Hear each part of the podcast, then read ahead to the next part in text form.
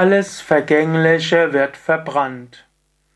Kommentar zum 564. Vers von Vivekachudamani von Shankaracharya.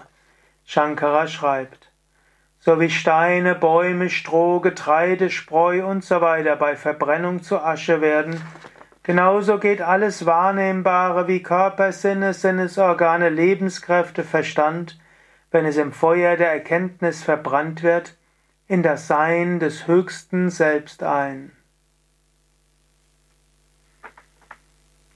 Ein Feuer kann alles verbrennen, das Kleine wie die Spreu oder das Getreide und das Stroh, aber auch ganze Bäume, sogar bestimmte Steine wie Kohle und so weiter, verbrennen zu Asche. Nichts bleibt übrig. Im gleichen Sinne, Jetzt hast du ein Bewusstsein, das sich der Sinne bewusst ist. Mit den Sinnesorganen nimmst du die Welt wahr. Du hast einen Körper, du hast Lebenskräfte, Prana, du hast eine Psyche. All das hast du. Aber wenn du in Samadhi eingehst, verschwindet all das. Denn nichts davon hat ein Sein unabhängig vom Bewusstsein.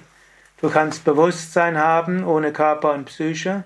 Du kannst aber keine Psyche haben ohne Bewusstsein.